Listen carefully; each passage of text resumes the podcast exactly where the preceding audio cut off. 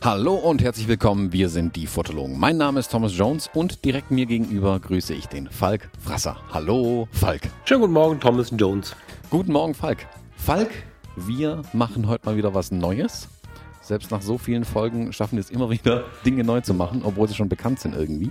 Wir nehmen heute einen Buchclub auf und wir nehmen das erste Mal den Buchclub gemeinsam in einem Raum auf, ist uns aufgefallen. Genau, wollen wir mal schauen, wie es geht. Wir haben uns irgendwie auch zusammen geguckt, zusammen im Buch rumgeblättert irgendwie. Ich freue mich darauf. Wir sind in Limburg an der Lahn. Wir machen ja jedes Jahr im Jahresanfang, kann man sagen, ne? Setzen wir uns zusammen und planen ein bisschen, was machen die Fotologen dieses Jahr. Gestern Abend haben wir auch was Neues gemacht. Da haben wir mal Instagram Live gemacht, haben gedacht, okay, wir werden 10 Minuten mal gucken, wie das geht und waren 2 Stunden 37 online. Hat einen riesen Spaß gemacht. Danke an jeden, der dabei war. Ähm, wir waren zu doof, die Videos zu speichern. Das heißt, wenn ihr bei Instagram Live guckt, werdet oder bei Instagram auf unser Profil guckt, werdet ihr sie nicht finden. Ähm, wir haben aber große Hilfe bekommen und ähm, werden sie vermutlich auf dem YouTube-Kanal dann auch mal hinlegen. Da sagen wir euch noch Bescheid bei Facebook und Instagram, wenn das soweit ist. Jetzt sitzen wir in Limburg an der Laden auf dem Sofa und äh, bevor wir abreisen, gucken wir uns noch zusammen ein schönes Buch an aus den United States of America. Deswegen kann der Thomas mal kurz vorstellen, was wir hier vor uns liegen haben. Genau. Wir haben hier das Buch Humans of New York vor uns liegen von Brandon Stanton. Ein komischer Name, Brandon Stanton. So würde ich meine Kinder. Bestimmt ein Künstlername. Kein besonders gut ausgesucht irgendwie. Ähm, der eine oder andere wird äh, Humans of New York sicherlich kennen. Ähm, ich glaube, das ist damals ein, kann man es als Social Media Phänomen bezeichnen? Ich würde sagen, ja. Ich, ich meine, das von Flickr zu kennen. Da ist ja auch The White House und so gewesen. Ob das dann am Ende so ist, boah, könnt ihr mich korrigieren. Aber ich habe es, bevor ich es als Buch gesehen habe, in irgendwelchen sozialen Netzwerken schon gesehen. Brandon Stanton ist halt ein Blogger, Fotograf. Also er lebt davon, so, vom Bloggen und vom Fotografieren. Und er hat halt eine Fotoserie gemacht über die Menschen in New York. Und das war ein bisschen auch so ein bisschen der Anreiz, warum wir gesagt haben, okay, das Buch nehmen wir mal aus dem Regal also äh, wir haben das Buch auch schon länger, also wir sind davon mehr als überzeugt. Wir haben es auch nicht nur gekauft für diesen Buchclub, sondern sind, sind schon länger davon überzeugt. Und weil in den letzten Monaten das Thema sich eine Serie, einer Serie zu widmen, beziehungsweise das Thema seiner Fotografie wieder ein Thema zu geben, anstatt immer nur rauszugehen und Fotos zu machen. Äh, das war immer mal wieder Thema und das passt ganz gut, weil das ja eine Serie ist, die, oh, weißt du, wie lange das schon läuft, Thomas? Der macht ja weiter, glaube ich, ne? Ich weiß gar nicht, ob er immer noch weitermacht. Ich glaube ja. Mhm. Ich verfolge es nicht mehr ganz so detailliert. Das könnte natürlich auch sein, dass die Bilder schon ein paar Tage alt sind, die er mittlerweile postet, weil mhm. er wird mehr als genug Material haben. Mhm. mhm. Mm, zu der Serie vielleicht so ein bisschen Humans of New York, wer es noch nie gehört hat. Ähm, Brandon Stanton hat sich irgendwie in den Kopf gesetzt, ähm, die Menschen in New York zu fotografieren. Sein Ziel war es damals mit seinem Blog, 10.000 Menschen in New York zu fotografieren. Da hat er dann drüber geschrieben, Humans of New York, und er wollte, jetzt in dem Buch steht es auch drin, fand ich ganz schön beschrieben, katalogisiert das Straßenleben in New York. Und nachdem er dann angefangen hat, ganz viele Menschen zu fotografieren, kam er natürlich auch irgendwann mit denen ins Gespräch und dann hat er irgendwann angefangen, zu diesen einzelnen Bildern von einzelnen Menschen auch Zitate immer wieder beizufügen. Und es war der Punkt, wo er plötzlich erkannt hat, aha, das ist eigentlich, was ich machen sollte. Ich sollte auch die Zitate mit einsammeln. Und dann hat er sich immer ganz bewusst auch mehr und mehr Zeit genommen, tatsächlich mit den Menschen ins Gespräch zu gehen. Und mittel, mittlerweile führt er so eine Viertelstunde mit denen ein kleines Interview, Schrägstrich Gespräch irgendwie. Und hat auch hin und wieder mal längere Texte dann, dann äh, tatsächlich dann dabei. Und hat seinen Blog dann so nach und nach auch ein bisschen ja, der Serie angepasst, aber die Serie ihr Eigenleben entwickelt hat, hat sie auch das Ganze ähm, dieses Blog dann sein Eigenleben entwickelt. Das erste Buch, das er dazu gemacht hatte zu dem Thema, sah auch noch ein bisschen anders aus. Da waren ganz viele Bilder auch ohne Texte drin. Und er beschreibt hier in, dem, in, dem, in, dem, in der Einleitung dieses Buchs, beschreibt er, dass er dann erst gemerkt hat, wo eigentlich die Reise hinging mit diesem Buch. Und dann hat er das zweite Buch gemacht, äh, Humans of New York, die besten Stories. Das ist das, was wir jetzt hier haben. Genau. Und da ist wirklich zu jedem, zu jedem Bild immer ein Text dabei. Ähm, Mal ist es nur ein einzelner Satz, manchmal ist aber auch ein ganzer Absatztext dann dabei, der aus den Gesprächen mit diesen Personen rauskam. Er hat da mit was gebrochen, er hat dafür eine gewisse Freiheit gesorgt, die ich sehr schätze. Es war lange so, gerade auch in den Fotografie-Blogs, also es gab ja sogar Definitionen des Fotojournalisten, da war zum Beispiel beschrieben, es gibt einen Journalisten und es gibt einen Fotojournalisten und der Fotojournalist hat in der Regel nicht viel, nicht viel bis keinen Text. Das war vor einigen Jahren mal eine Beschreibung, glaube von Wikipedia. Ähm, und ich weiß, dass es auch relativ lange relativ unpopulär war, seine Fotografien mit Worten zu garnieren, wobei ich immer schon ein Freund davon war, halt das Gesamte zu sehen. Wenn ich wenige getroffen habe und den fotografiert habe, gab es immer irgendwie ein nettes Zitat, einen netten Moment oder so. Fand es immer schade, dass das so viele Leute von sich weisen.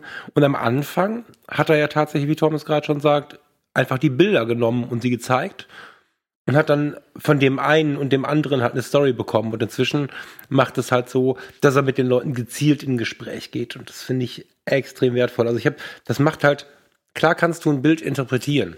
So, das kannst du das anschauen, hast viel drauf zu schauen. Wir hatten schon viele Bücher, wo man sich einfach nur ein Foto anschaut.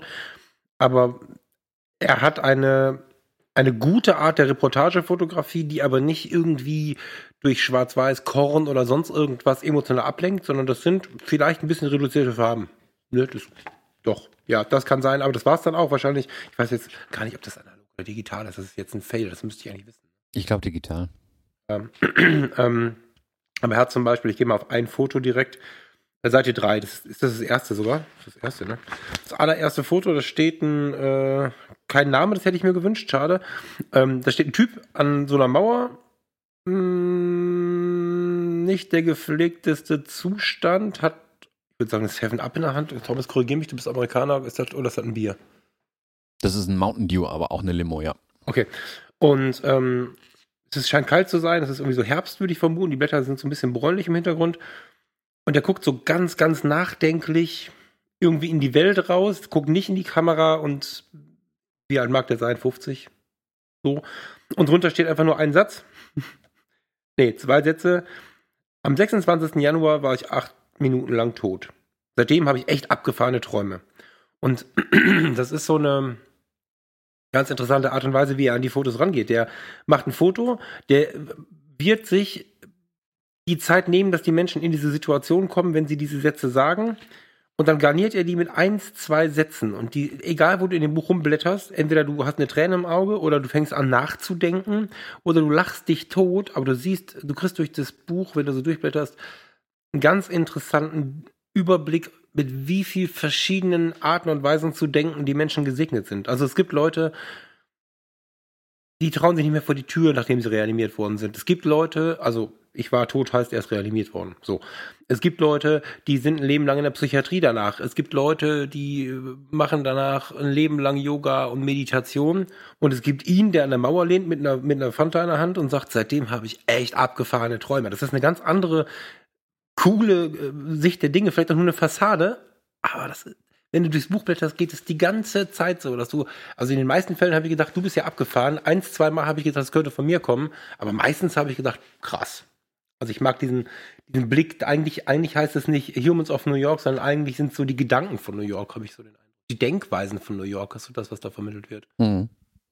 Ich finde halt, also wer schon mal in New York war, merkt schnell, dass da ganz viele Charaktere auf den Straßen rumlaufen. Also es ist nicht schwierig in New York besondere Menschen zu finden.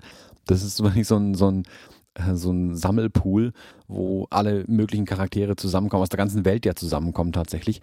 Und ich glaube, wenn man mit offenen Augen über die Straßen läuft, findet man sehr, sehr schnell solche Personen. Es ist dann aber natürlich nochmal ein weiterer Schritt, die tatsächlich anzusprechen, mhm. mit denen ins Gespräch zu kommen, sie auch zu fotografieren.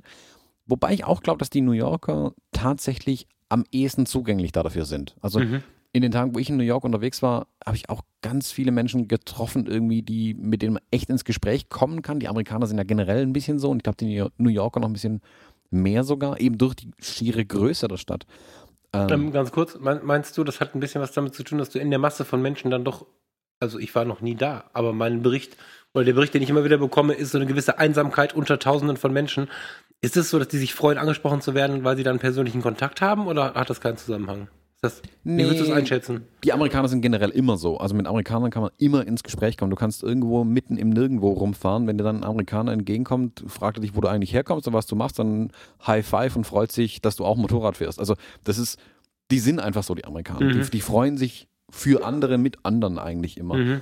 In New York ist es dann aber tatsächlich so, in der Masse der Menschen ist jeder Einzelne wiederum unsichtbar.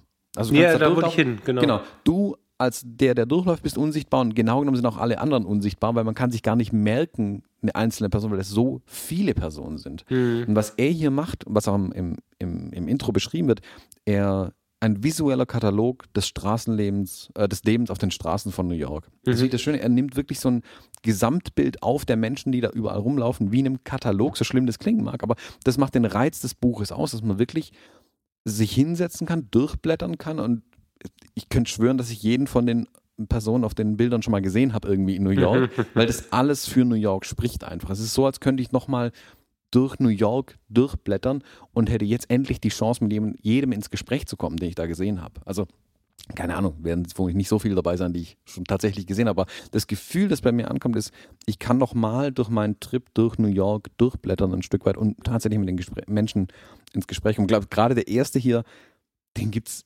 x-mal in dieser Art. Beschreib den nochmal mit deinen Worten. Also ich habe das Gefühl, den gerade nicht so richtig gegriffen zu haben. Wenn du New York kennst, versuch, was denkst du, wenn du den siehst? Vielleicht ist es ganz spannend, wenn wir mal auf die gleichen Bilder gehen kurz. Mhm. Also, Also, sonst sind wir immer, ich habe ein Bild, du hast ein Bild, ich habe ein Bild.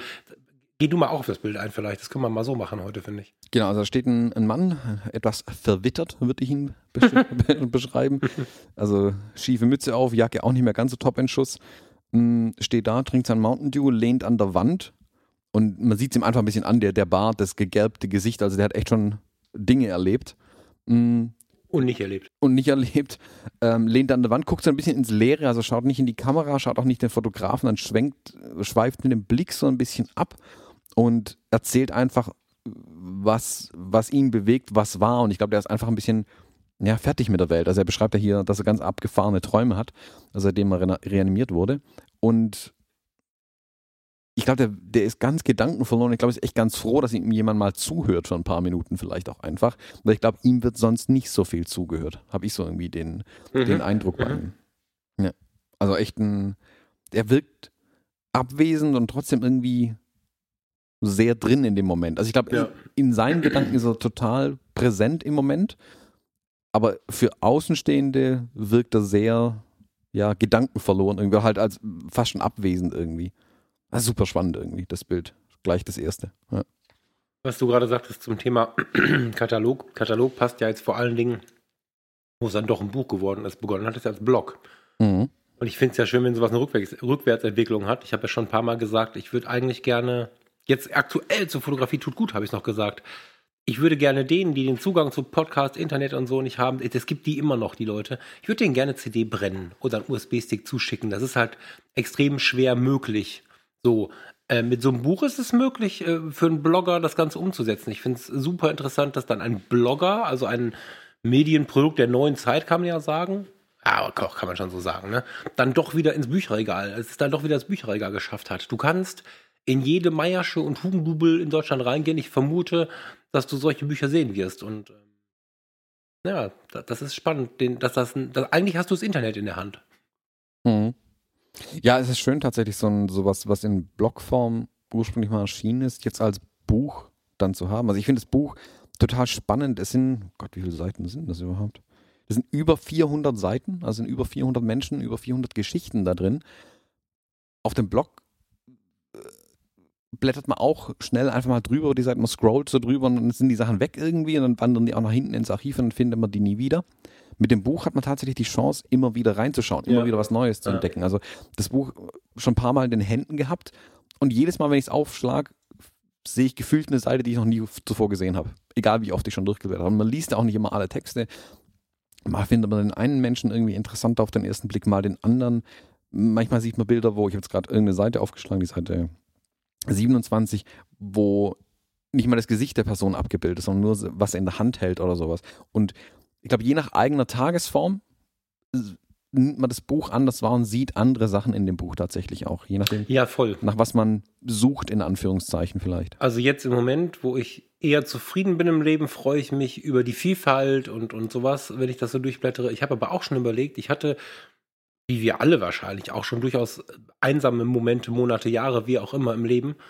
Und ich kann mir vorstellen, dass das Buch da so eine Art äh, Gesellschaft sein kann, weil man einfach so ein bisschen mitbekommt, man ist, wenn man irgendein Problem hat, nicht alleine, man ist, wenn man irgendeine Verrücktheit in sich hat, nicht alleine, man ist aber auch in der totalen Normalität und Tristesse nicht alleine. Also dieses Buch zeigt sehr menschlich, wie die Menschen ticken.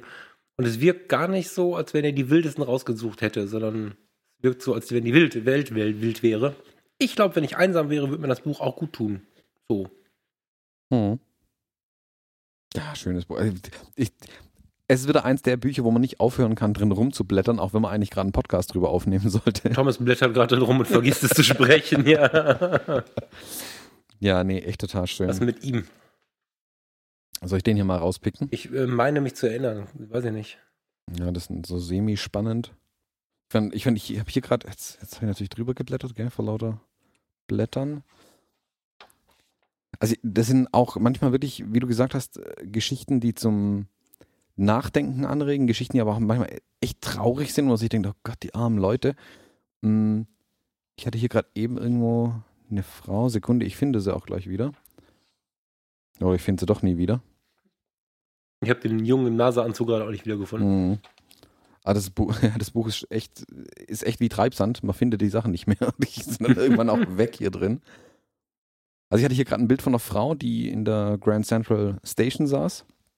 Mm, Sie saß auf dem Boden. Mm, Ich weiß nicht, ob es eine, äh, eine Obdachlose war. Sie war eigentlich relativ gut angezogen. Und im Text drunter wird dann aber schnell klar, dass es vielleicht doch nicht alles ganz hundertprozentig okay ist mit ihr. Im Text steht dann, sie war 27 Jahre lang bei der CIA und dann ist er in eine Anstalt eingewiesen worden.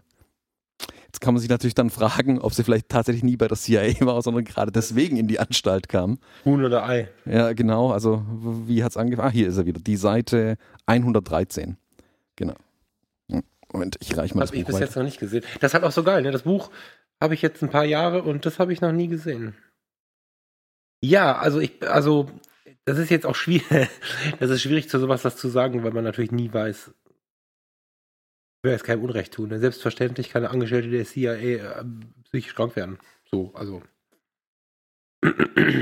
Der daneben, der Kollege, die sind, die sind, das ist halt aber artverwandt jetzt hier, ne? Links daneben sitzt jemand offenblendig fotografiert, sodass du nur ihn und seinen Bart wahrnimmst, quasi, so wie den Thomas. Mhm. Vor 3000 Jahren hatte ich einen Disput mit Zeus über den Trojanischen Krieg. Seitdem belästigt er mich die ganze Zeit.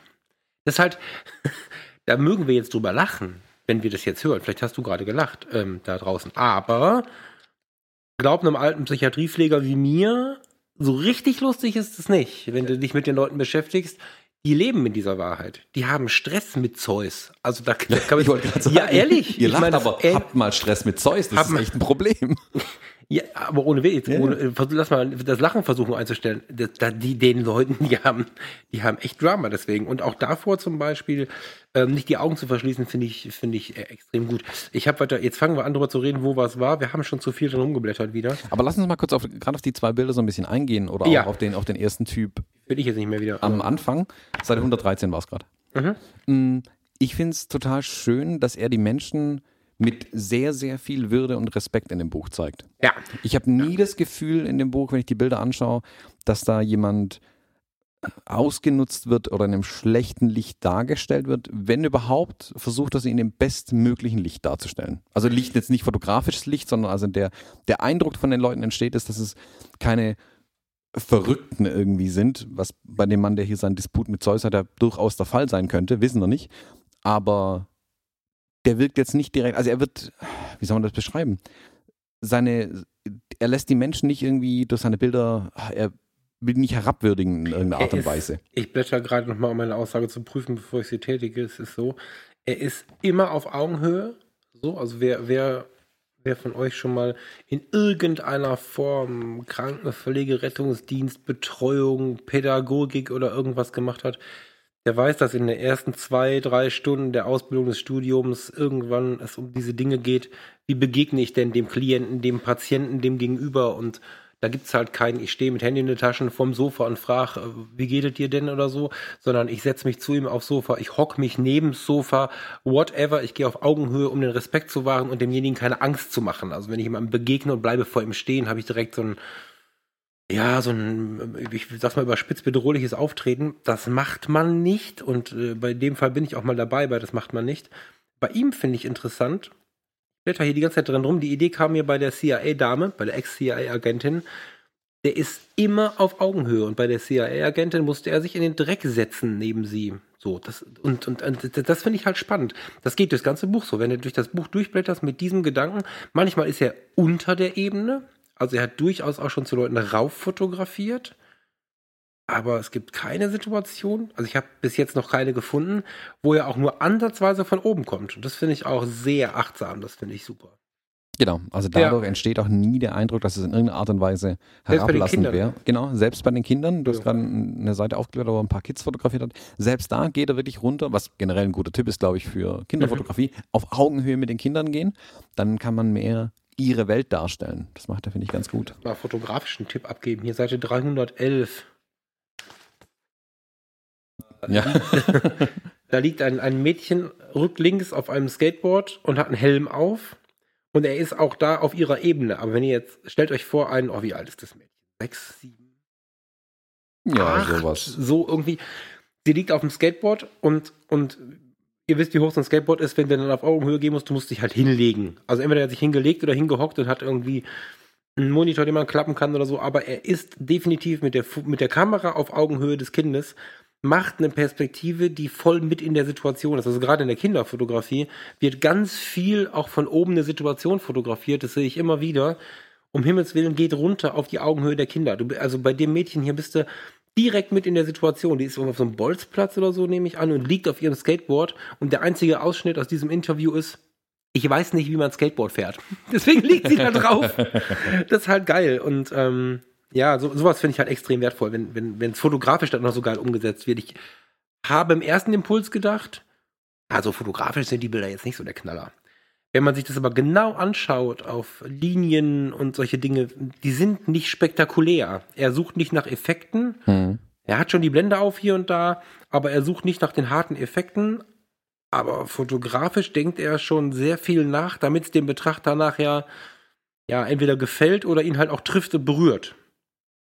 Ich ähm, habe gerade sogar den Eindruck, dass er bei Leuten, denen er eine besondere Ehre erweisen möchte, ist so eine Heldin des Alltags, da ist ein schwules Flüchtlingspärchen aus dem Iran. Also immer wenn die Leute, wenn er irgendwas besonders toll findet, scheint der von leicht unten zu kommen.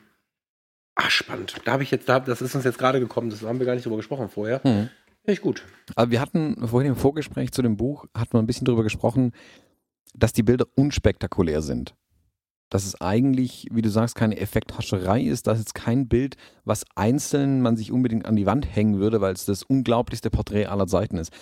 Bei dem Buch oder bei seinem Werk ist es wirklich die Masse oder das Gesamtwerk, dass hier das Beeindruckende ist, nicht das Einzelbild. Also es ist eine Serie an Bildern, die insgesamt eine viel größere Wirkung dadurch einfach haben. Ja, es aber ich muss das ein bisschen zurücknehmen, Thomas. Im Detail, im Detail ist jedes Bild handwerklich extrem gut gemacht und man merkt schon, er hat sich was dabei gedacht. Aber es, wie gesagt, es ist kein so ein bombastisches Effekthaschereibild irgendwie dabei.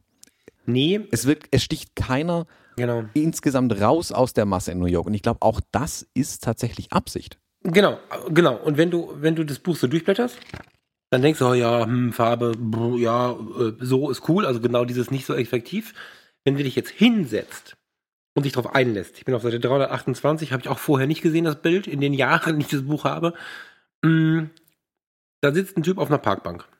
So, rechts ist noch ein Rucksack am Bild, von dem der daneben sitzt, der ist gar nicht rausgestempelt, könnte man auf den ersten Blick denken, ja, pff, so.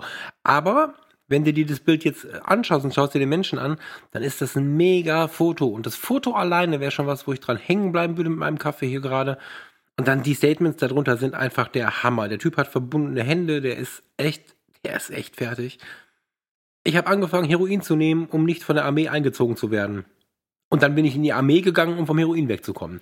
Das sind einfach Lebensgeschichten in zwei Sätzen. Das ist der Hammer. Also ich finde sie mitunter extrem deep, diese Fotos. Ich glaube, ich werde da ähm, auch um was für mich zu lernen, noch mal ein bisschen drin rumblättern, weil das Porträtieren von Menschen, das, das hat er drauf irgendwie. Mhm. Ich habe jetzt leider nicht nachgeguckt, welche Kamera der benutzt. Da hätte ich gerade tatsächlich ein bisschen Tech-Talk, ich würde fast Leica sagen. Das ist der typische Move, den diese Fotografen so haben. Irgendwas mhm. Offenblendiges. Ja. Sollen wir noch mal nach einem speziellen gucken, oder?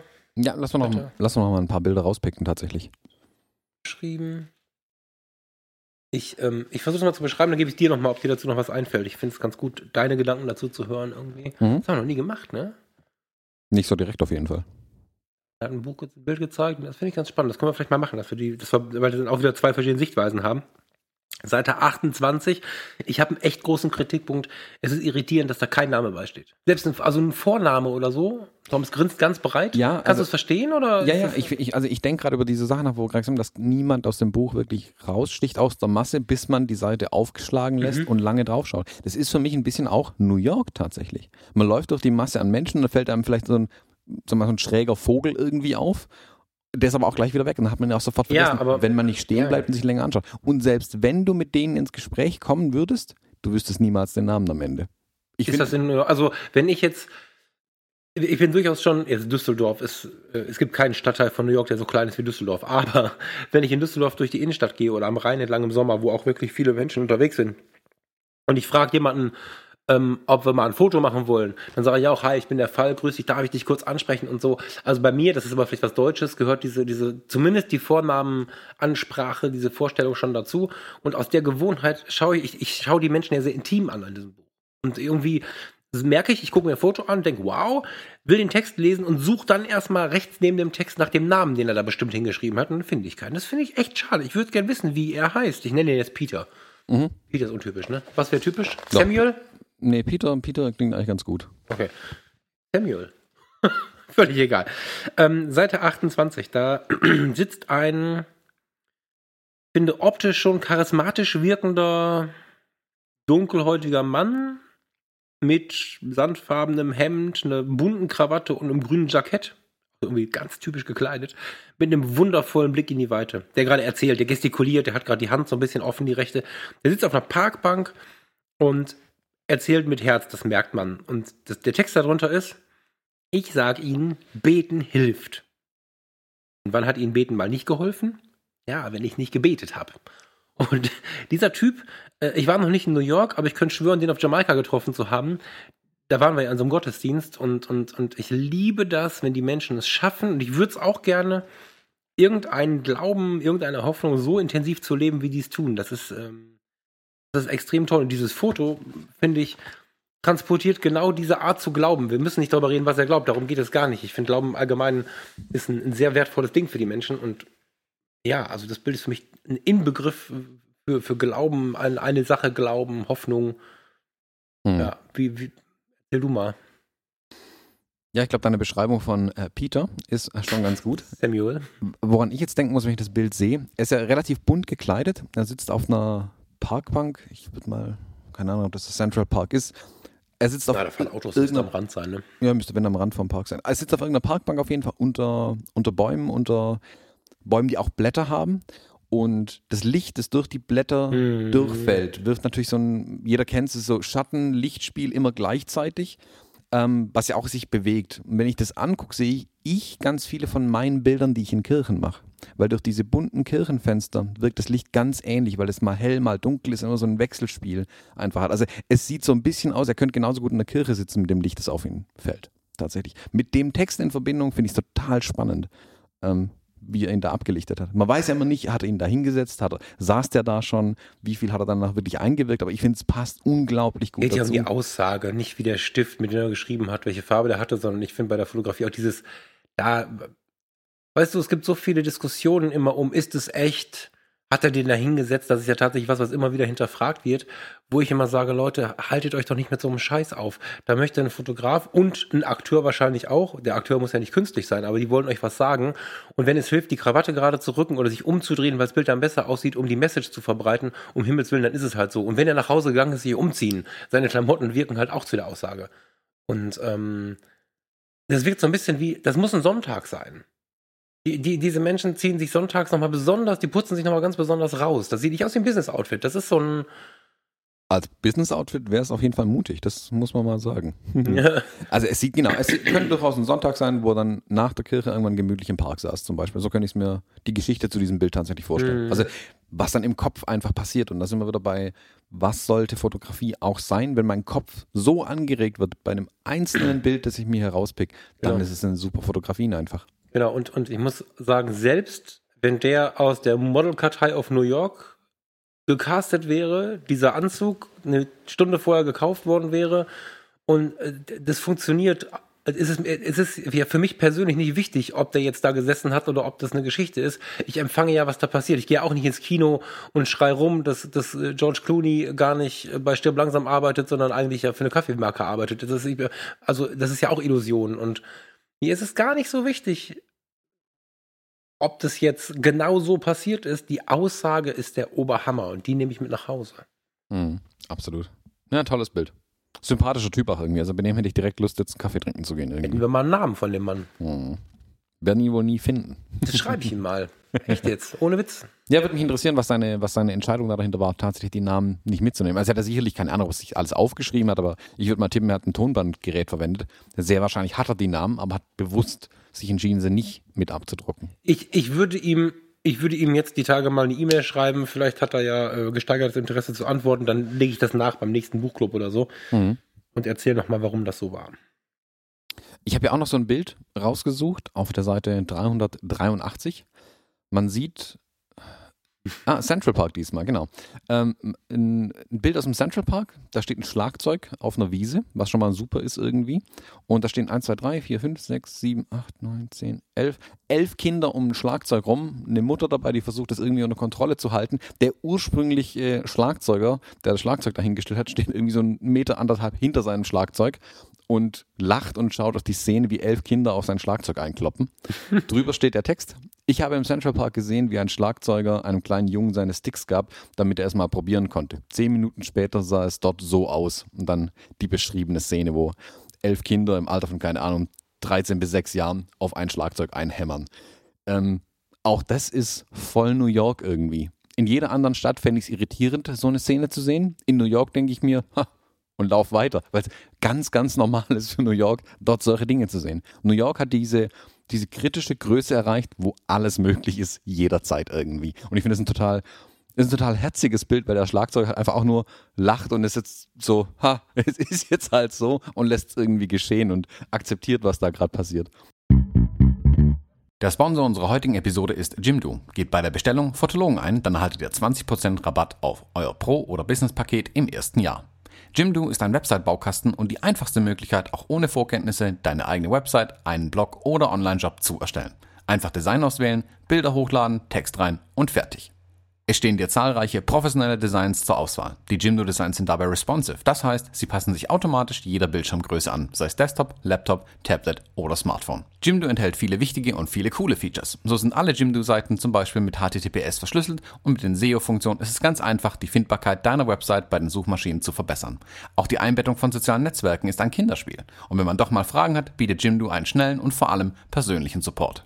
Für uns Fotografen aber natürlich besonders wichtig, bei Jimdo kann man ausdrucksstarke Bildergalerien erstellen und sogar passwortgeschützte Bereiche, zum Beispiel für Kunden anlegen. Zudem bietet Jimdo auch Pakete mit unbegrenztem Speichervolumen an. Der Start ist ganz einfach. Geht auf www.jimdo.de slash Fotologen und gebt bei dem Bestellprozess den Rabattcode Fotologen an. Dann erhaltet ihr 20% Rabatt auf das Pro- oder Business-Paket im ersten Jahr und unterstützt gleichzeitig uns und diese Show.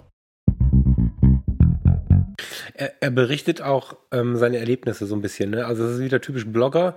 Das hat er nicht recherchiert. Ähm, ich wie ich habe gerade schon mal gesagt, mir ist egal, was dahinter steht, wenn die, wenn die Message stimmt, die Message stimmt, Komma. Aber in mir kommt natürlich die Frage auf, wenn er einem Kind seine Stöcke gegeben hat, warum haben alle elf Kinder zwei Stöcke in der Hand? Also das, ähm, das ist schon was, wo ich denke, oh, da hat er vielleicht nicht, nicht so ganz nachgedacht in seiner Beobachtung. Wahrscheinlich war es dann doch ein Kindergeburtstag scheißegal. Ich mag die Story, die er erlebt hat, so. Und das ist auch so das, das Ding. Ähm, transportiere ich meine Wahrheit oder recherchiere ich das Ding tot, bis ich die komplette Wahrheit habe? Wir wollen ja Geschichten erzählen und vermitteln und Momente vermitteln und nicht immer nur einfach 1000 Prozent Wahrheit liefern, so. Das, das ist ein ganz beeindruckendes Bild und ich kann mir die Geräuschkulisse extrem gut vorstellen. In der Ferne hupt's, die Vögel schreien, weil er mitten im, Fenke, im Central Park steht und die Kinder, die drehen schier durch irgendwie. Dann cool. Ja, er hält ja einfach fest, dass er wahrgenommen hat, was dann seine Wahrheit ist, mhm. tatsächlich. Also, ja, ja, ich genau. total spannend. Ist echt, ist echt ein schönes Bild. Findest du Mr. President? Boah, den hast du aufgeschrieben, oder? Nee, ich habe ihn leider nicht aufgeschrieben, weil er so präsent ist. Das Witzige ist halt, du gehst durch die Straßen von New York, wenn du blätterst. Du findest Geschäftsleute, du findest Wohnungslose, du findest äh, Samuel, du findest Kinder im Central Park und plötzlich findest du völlig selbstverständlich, ohne extra Überschrift, ohne goldenen Rahmen drumrum, Präsident Obama. Fahrer, glaube ich. Ist egal. Äh, und zwar im Weißen Haus. Ich meine sogar, vielleicht, ich weiß, du es überfliegen kannst. Thomas gibt es mir, ich muss überfliegen. Ja, dein Bild. Ich habe das hinterher gegoogelt. Ich kann mich leider nicht erinnern. Ich meine, Obama hätte ihn eingeladen, weil er den Blog ähm, gefunden hat. Aber das ist jetzt so eine Frage. Er war im Weißen Haus und hat Obama. Soll ich das kurz vorlesen? Ja, gern. Darf der Präsident eine Sonderform? Jetzt muss ich mal. Oh, vorlesen war schwierig. Ähm, auf der, also es gibt zwei Fotos von, von Obama. Einmal äh, Obama mit seiner Frau und dem Kind. Ist das seine Frau? Das ist doch nicht seine Frau, oder? Nein. Und auch nicht sein Kind, der hat zwei Töchter. Vielleicht ist es Frau und Kind von dem. Wir wissen es nicht. Obama mit zwei Menschen ähm, an, seinem, an seinem Schreibtisch im Weißen Haus. Und daneben aber dann ein Moment aus dem Gespräch, wo Obama ähm, an, auf seinem Stuhl sitzt und völlig in Gedanken in den Raum starrt, während er wahrscheinlich erzählt. Und äh, ich vermute, das ist der Moment, wo er die Frage gestellt hat. Wer hat sie in ihrem Leben am stärksten beeinflusst? Denkpause würde ich fast vermuten, weil er wirklich so ganz bedächtig da sitzt. Meine Mutter. Sie brachte mich zur Welt, als ich 18 war. Als ich ein Jahr alt war, hat mein Vater sie verlassen. Also habe ich ihn nie wirklich kennengelernt.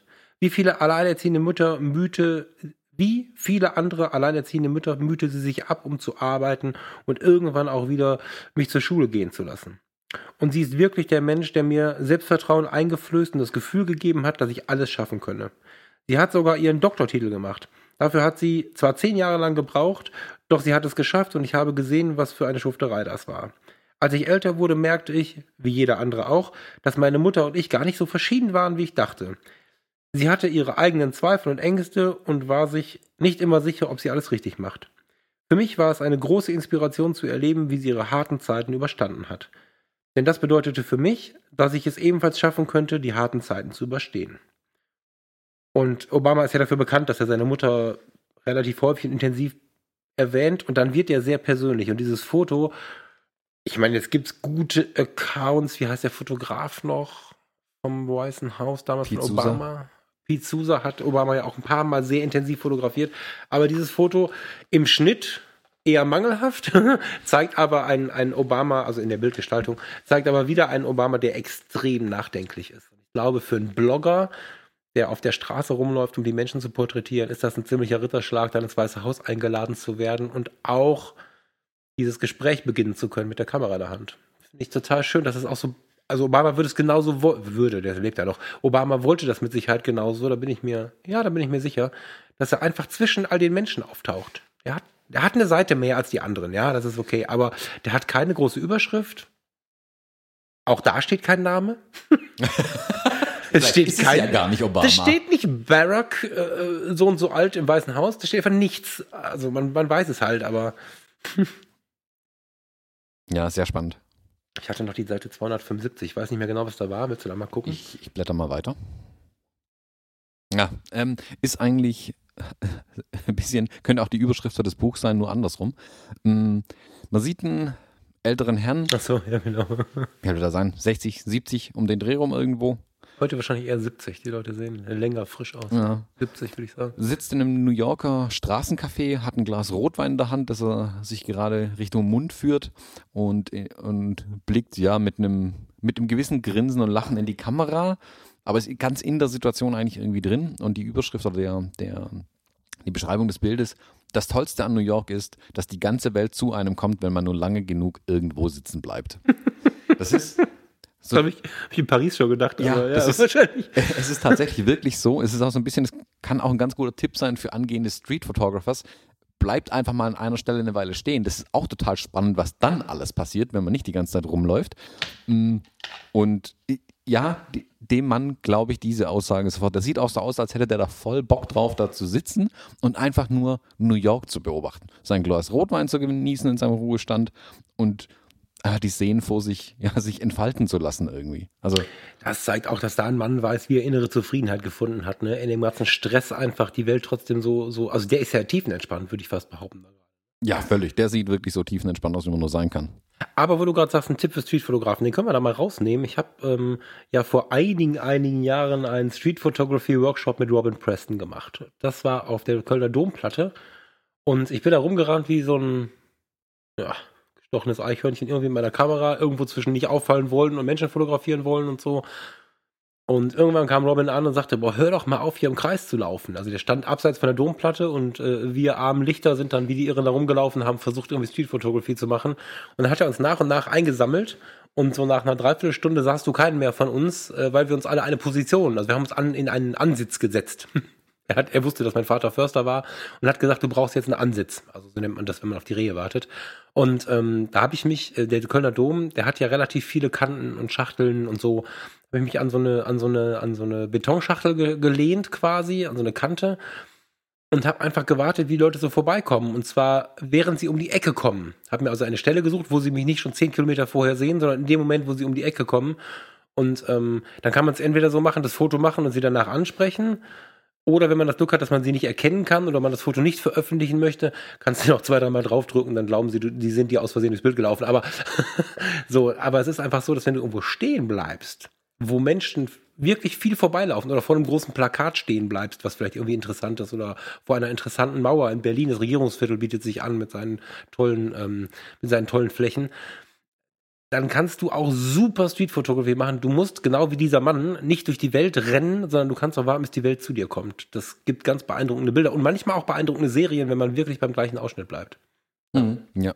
Und es ist auch, gerade wenn du zu einer Street Photography sprichst, es ist faszinierend, wie oft sich die Dinge wiederholen an Ja. den gleichen Stellen. Ja, das stimmt. Ich habe schon oft Bilder äh, Situationen gesehen, wo ich dann dachte, oh, schnell die Kamera hochreißen, ähm, schnell fotografieren, Moment verpasst. Also keine Ahnung, Taube sitzt irgendwo, Mensch und Taube in Verbindung, wie auch immer. Und dann, ah, der Moment ist für immer verloren. Fünf Minuten stehen bleiben. Die Sache einfach nur weiter beobachten. Ganz, ganz oft wiederholen sich die Dinge innerhalb kürzester Zeit an den gleichen Situationen. Ähm, und wie du sagst, nicht weiterrennen. Tatsächlich, Ja. wenn was, was Interessantes passiert ist, die Wahrscheinlichkeit ist hoch, dass was Ähnliches nochmal passiert, vielleicht sogar ein besseres Motiv nochmal kommt. Wer die Chance hat, in der Nähe von solchen Orten, von so, von so, ähm, von Menschen besuchten Orten quasi äh, lebt. Also äh, in Berlin das Regierungsviertel mit dem, ist das die Spree, die da durchfließt? Nee, ne? Oh, ich stelle mal Fragen, da stehen wir da wissen. ähm, die, die, die, das Regierungsviertel äh, in Düsseldorf, die Rheinpromenaden, in Paris die Champs-Élysées, das sind halt alles Orte. Kölner Dom, Kölner Domplatte ganz interessant, weil ganz viele Asiaten da sind, die werden gerne fotografiert. Das sind so Orte, wo Streetfotografie gut zu üben ist, weil da so viele Leute fotografieren, dass es nicht sonderlich auffällt. Und wenn man sich dann noch einen Standpunkt sucht, ja, eine halbe Stunde halten, dann weitergehen, wenn du ein ganz ungeduldiger bist. Aber erstmal versuche nicht die ganze Zeit zu laufen, dann ist das relativ einfach, äh, spannende Situationen zu finden. Ja. Mhm. Ja, wäre interessant, mehr über seine Herangehensweise tatsächlich auch zu, zu erfahren. Also wie Brandon Stanton hier, rennt der wirklich wie ein, wie ein äh, wie sagtest du, ein angestochenes Eichhörnchen durch New York? Verweilt der mehr? Das würde mich wirklich interessieren. Ich muss mal ein Interview oder sowas mit ihm raussuchen, wo er ein bisschen mehr von sich preisgibt. Also in dem Gibt ein Buch. paar YouTube-Videos, habe Ja, ich gesehen. sicherlich. Also er gibt in dem Buch ganz, ganz wenig von sich selbst tatsächlich preis, was ich spannend finde irgendwie. Aber ich habe da jetzt wirklich auch Lust, äh, doch mehr über ihn zu erfahren irgendwie. Ich habe den Eindruck, dass er mit einer gewissen Ruhe an die Leute herangeht, weil niemand aufgescheucht wirkt. Also ähm, es gibt relativ viele Väter mit Kindern, das finde ich auffällig. Also nicht im Sinne von auffällig schlimm, sondern interessant. Ähm, hat relativ viele Väter mit ihren Kindern fotografiert. Und diese Väter wirken, wirken alle sehr an sich ruhend und sehr zufrieden. Also zumindest die, die ich gesehen habe. Und ähm, auch die Leute, die so ein bisschen ah, derangiert sind, vielleicht nicht gerade am Höhepunkt ihres Lebens stehen, auch die sind eher ruhig. Also das nichts, wo aufgerissene Augen sind oder äh, es gibt keine spektakulären Situationen. Wenn du auf Leute zurennst und ein Foto machst und, und du hektisch bist, dann funktioniert das nicht. Also ich, das scheint mir, das scheint mir eine ruhige Herangehensweise zu sein. Typisch Street Photography einfach, würde ich vermuten. Mhm, ja.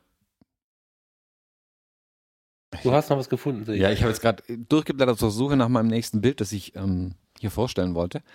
Und hab, bin hier an dem Bild gerade kleben geblieben, weil es eine ähnliche Szene ist wie das, was wir gerade eben schon mal äh, gezeigt hatten, das Bild oder erzählt hatten, das Bild. Hier sitzt ein jüngerer Typ in einem Straßencafé in New York mit einem Glas Bier vor sich in diesem Fall. Und er blickt, die, die Arme verschränkt, lehnt er auf dem Tisch vor sich. Er sieht dadurch weniger entspannt aus gleich. Er ruht nicht so sehr in sich selbst, wirkt so ein bisschen, ha, irgendwas, irgendwas stimmt nicht. Ich muss hart über Sachen nachdenken irgendwie.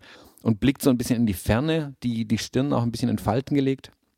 Und der Text drunter, es ist schwer ernst genommen werden, wenn du keine Kontakte hast. Und wenn du keine Kontakte hast, kriegst du leider anscheinend immer nur Kontakt zu Leuten, die auch keine Kontakte haben.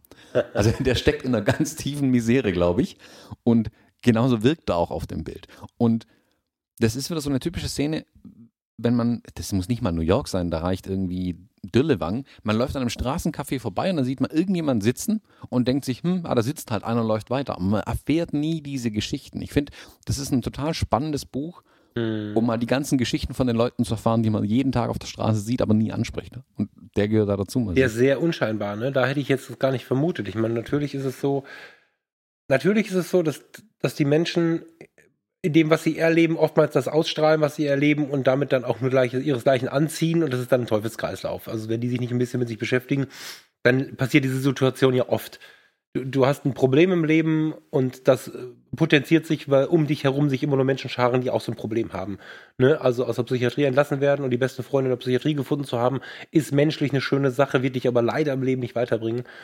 Und da hat man ja so seine Bilder und Stereotypen zu im Kopf. Und das Buch bricht viele Stereotypen auf. Auf der einen Seite unterstreicht andere aber auch wieder. Also es ist, genau, also du hast, der Typ, ein, äh, ich, ich würde sagen, ganz hübscher junger Mann, äh, sieht jetzt auch nicht ungepflegt aus, der, der, wirkt auf mich nicht so, aber der wirkt auf mich zurückhaltend. Ich glaube, dass dem der so ein Schüchternheitsproblem hätte, das wäre so meine erste Vermutung. Okay. Aber wenn ich an dem introvertierter Typ einfach introvertiert, wenn ich an dem vorbeilaufe, hätte ich aber nicht den, den Gedanken, er hat irgendwie ein Problem. Der ist halt ruhig, der ist nicht auffällig. Und links daneben ist einer gerade von der Bühne gefallen. Ich kann das leider nicht lesen, aber diese, beschreibt das Foto mal. Das ist, das ist ein Kontrast, der ist hart. Ein genau. inhaltlicher Kontrast zwischen den beiden Bildern. Also auf der Seite gegenüber ähm, steht ein junger Mann.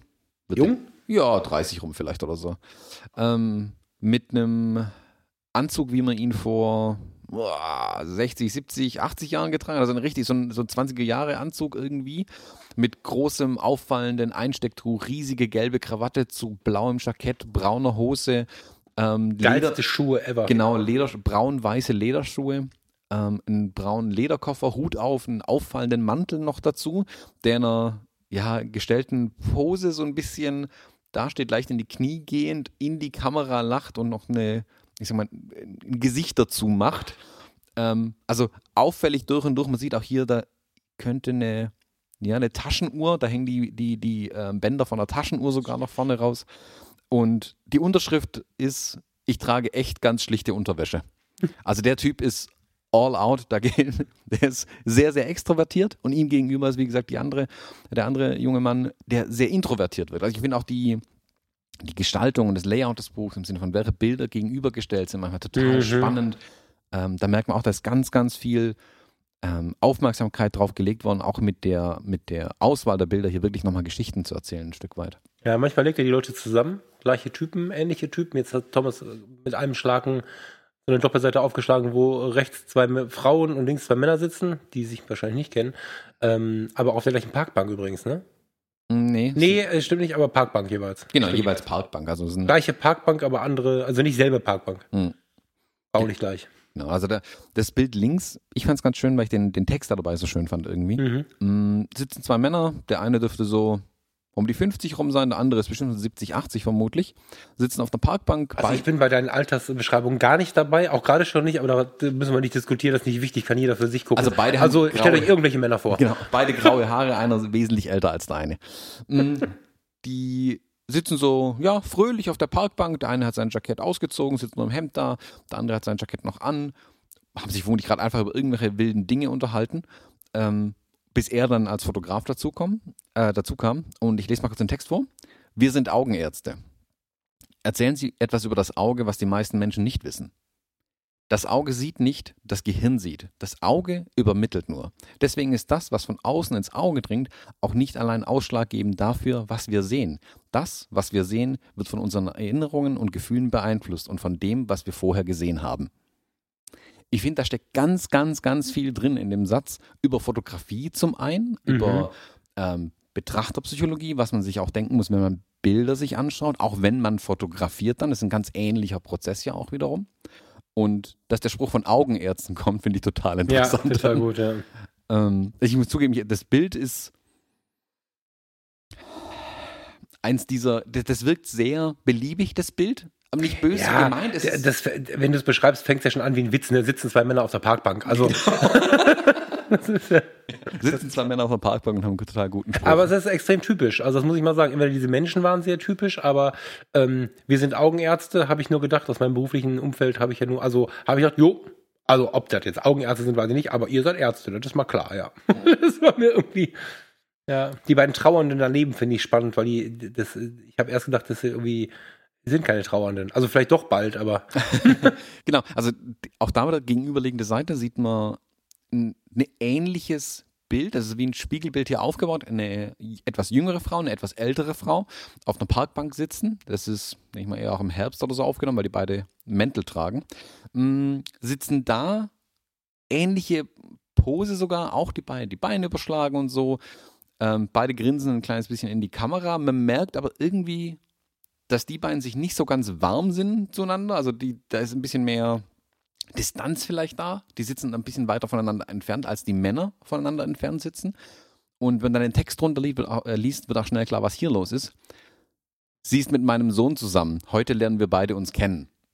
Also das ist eine sehr, ich sag mal, angespannte Situation. Auf jeden Fall äh, sind beide vielleicht ein bisschen nervös oder so. es ist der eigentlich Knaller auf dem Foto ist. Hm? Die sehen genauso aus. Wie? Äh, ja, naja, also die beiden in Frisur, Kopfform, in allem, sogar in der Kleid im Kleidungsstil, sehen eher aus wie Mutter und Tochter. Und Mhm. wie oft sagt man böse, dass es Menschen gibt, Gott bewahre, ich gehöre nicht dazu, ähm, die sich ihre Frauen, Freundinnen oder ihre Freunde äh, nach den Eltern aussuchen. Mhm. Das ist, äh, das ist auf dem Bild äh, völlig beeindruckend, dass sie nicht verwandt sind. Und dann, dann direkt geht der Fokus auf den Mann, der gar nicht dabei ist. Der arme Kerl, über den reden wir jetzt eigentlich. Also, Genau. Ich frage mich, was der sich gedacht hat, als er das Bild dann irgendwann mal gesehen hat. ja, die berühmte Frage, ob die wohl noch zusammen sind? So, blättern wir mal ein bisschen noch. Hast du noch ein Bild? Du hast ja noch was aufgeschrieben, habe ich gesehen. Ich, dieser NASA-Junge, aber den, das ist jetzt, nee, den finde ich. Such dir mal random eins aus. Irgendwie finde ich das ganz sympathisch, wenn du beim Blättern. Wir haben jetzt schon jeder beim Blättern zwei, drei Bilder einfach mal so genommen. Was war das denn zum Beispiel? Also ich fand zum Beispiel die, das ähm, schwule iranische Flücht- Flüchtlingspärchen gar nicht so schlecht. Aber die finden wir sich wieder mal eben. Ich weiß gar nicht. mhm. Das ist creepy. gibt auch manchmal wirklich Bilder, wo sie denken, okay, Also auch die sind cool, aber creepy.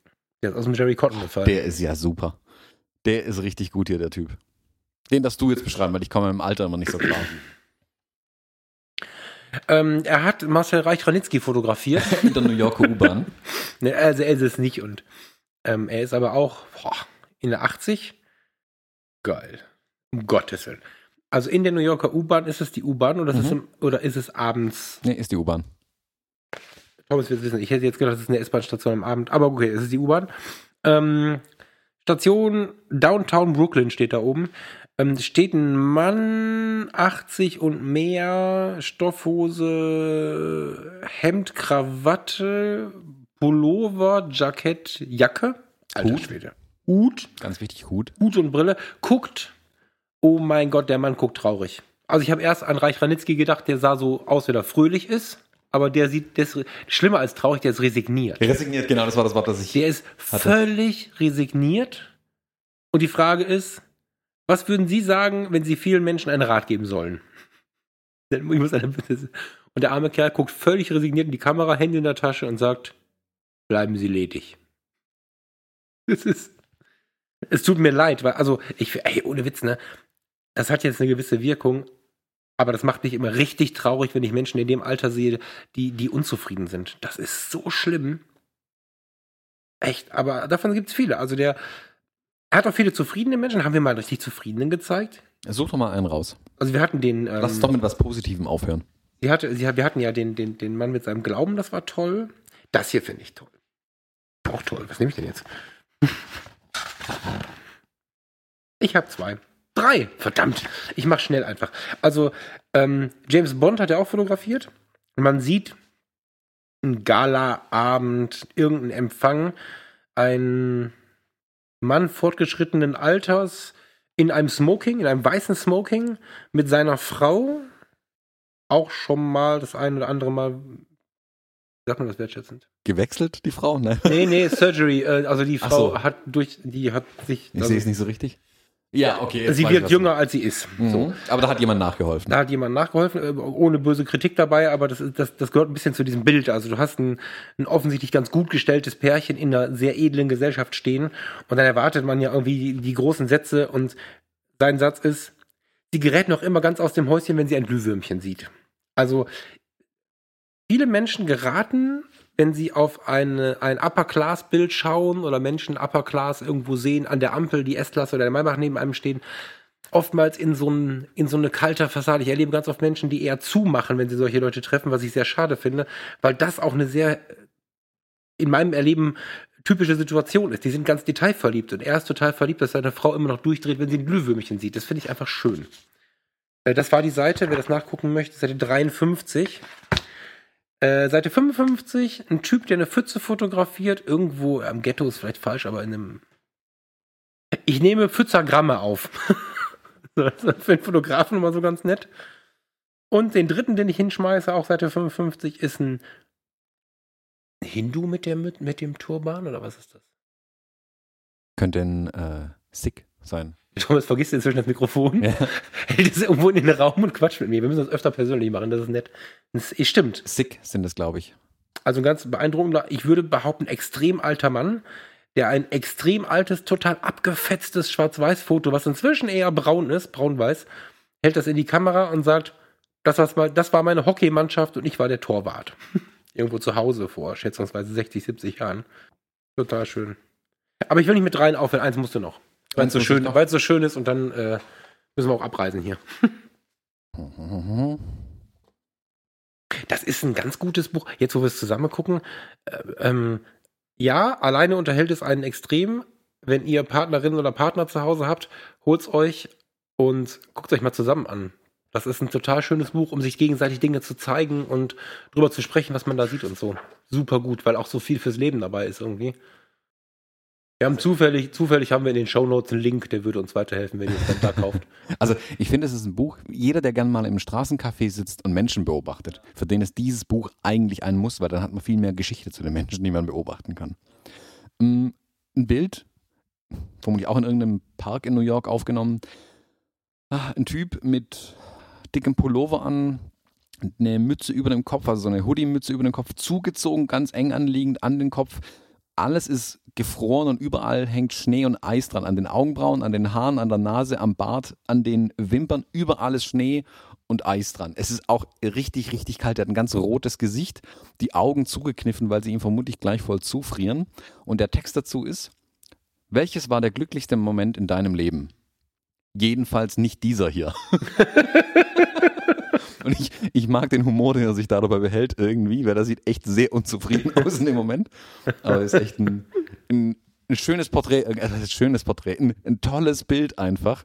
Ich weiß nicht, ob er sich das jetzt an die Wand hängen würde, ähm, der auf dem Bild abgebildet ist, aber ich finde es echt ein sehr sympathisches Bild irgendwie. Ja. Also, ja, wie du sagst, ein, ein Buch, das man sich wirklich auch zu zweit anschauen kann, man, man dadurch auch echt ins Gespräch kommt über die Bilder, man so viele Menschen hier einfach sieht und so viele Geschichten irgendwie sehen kann. Da muss ich Zeit nehmen, ne? Also es ist kein Buch, wo du, wo du drin rumblätterst. Guck mal, wie viele Fotos ich jetzt während unserer Aufnahme entdeckt habe, die ich heute Morgen beim Frühstück, als wir beide zusammen drin rumgeblättert haben, nicht gesehen habe und die ich auch in den Jahren zuvor nicht gesehen habe. Ähm, beeindruckend. holt euch das Buch oder leiht's mal aus. Mm, Ich finde es echt eine, eine Bereicherung, das Buch tatsächlich im Regal stehen zu haben. Echt ein, ein tolles Buch, ganz anders auch als viele Bücher, die ich habe. Weil es diese, diese Stories auch einfach beinhaltet von so vielen Leuten. Es ist, wie gesagt, es ist fotografisch anders. Anders kann ich nicht beschreiben, als dass es anders ist. Ich finde das hochwertig, ne? Ist super hochwertig, klar, nee, aber anders äh, auch. Ja, ja, er er macht halt keine große Show. Also der Mann, den wir am Anfang hatten, der Samuel, den du Peter nennst oder so, äh, du hast das ja schön beschrieben mit dem Blätterdach. Das ist ein ganz diffuses Licht, was auf ihn fällt. Hätte er das äh, schwarz-weiß fotografiert, wäre der, der Verlauf des Lichtes, hätte das Bild deutlich spektakulärer gemacht. Aber er behält sich einen Stil. Man könnte vermuten, es ist ein Film. Wenn es kein Film ist, ist es, ist es ein, ein blankes Kameraprofil. Blende auf, weiter. So, und ähm, ich mag das so zu fotografieren. Es ist halt, es ist halt relativ intellektuell. Also ich habe den kleinen Jungen gefunden, ich drehe durch. Äh, sorry, einer muss noch. Ja, Seite Schluss- 187. Zum Schluss ist der aber Damit, damit, wir, wir wünschen euch noch einen schönen Tag. Wir gehen damit aus der Aufnahme raus. Vielen Dank fürs Zuhören. Das Buch gibt's in den Show Notes. Und das letzte Bild. Phil Thomas.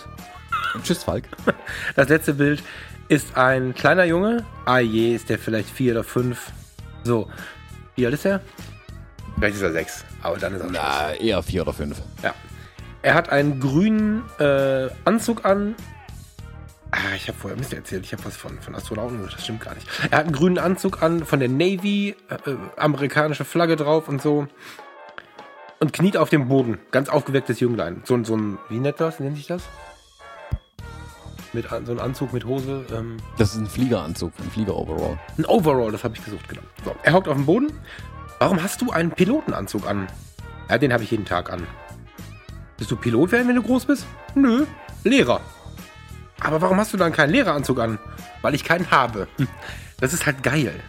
Das ist halt echt, echt süß. Kauft euch das Buch. Schönen Tag noch. Bis dann. Tschüss.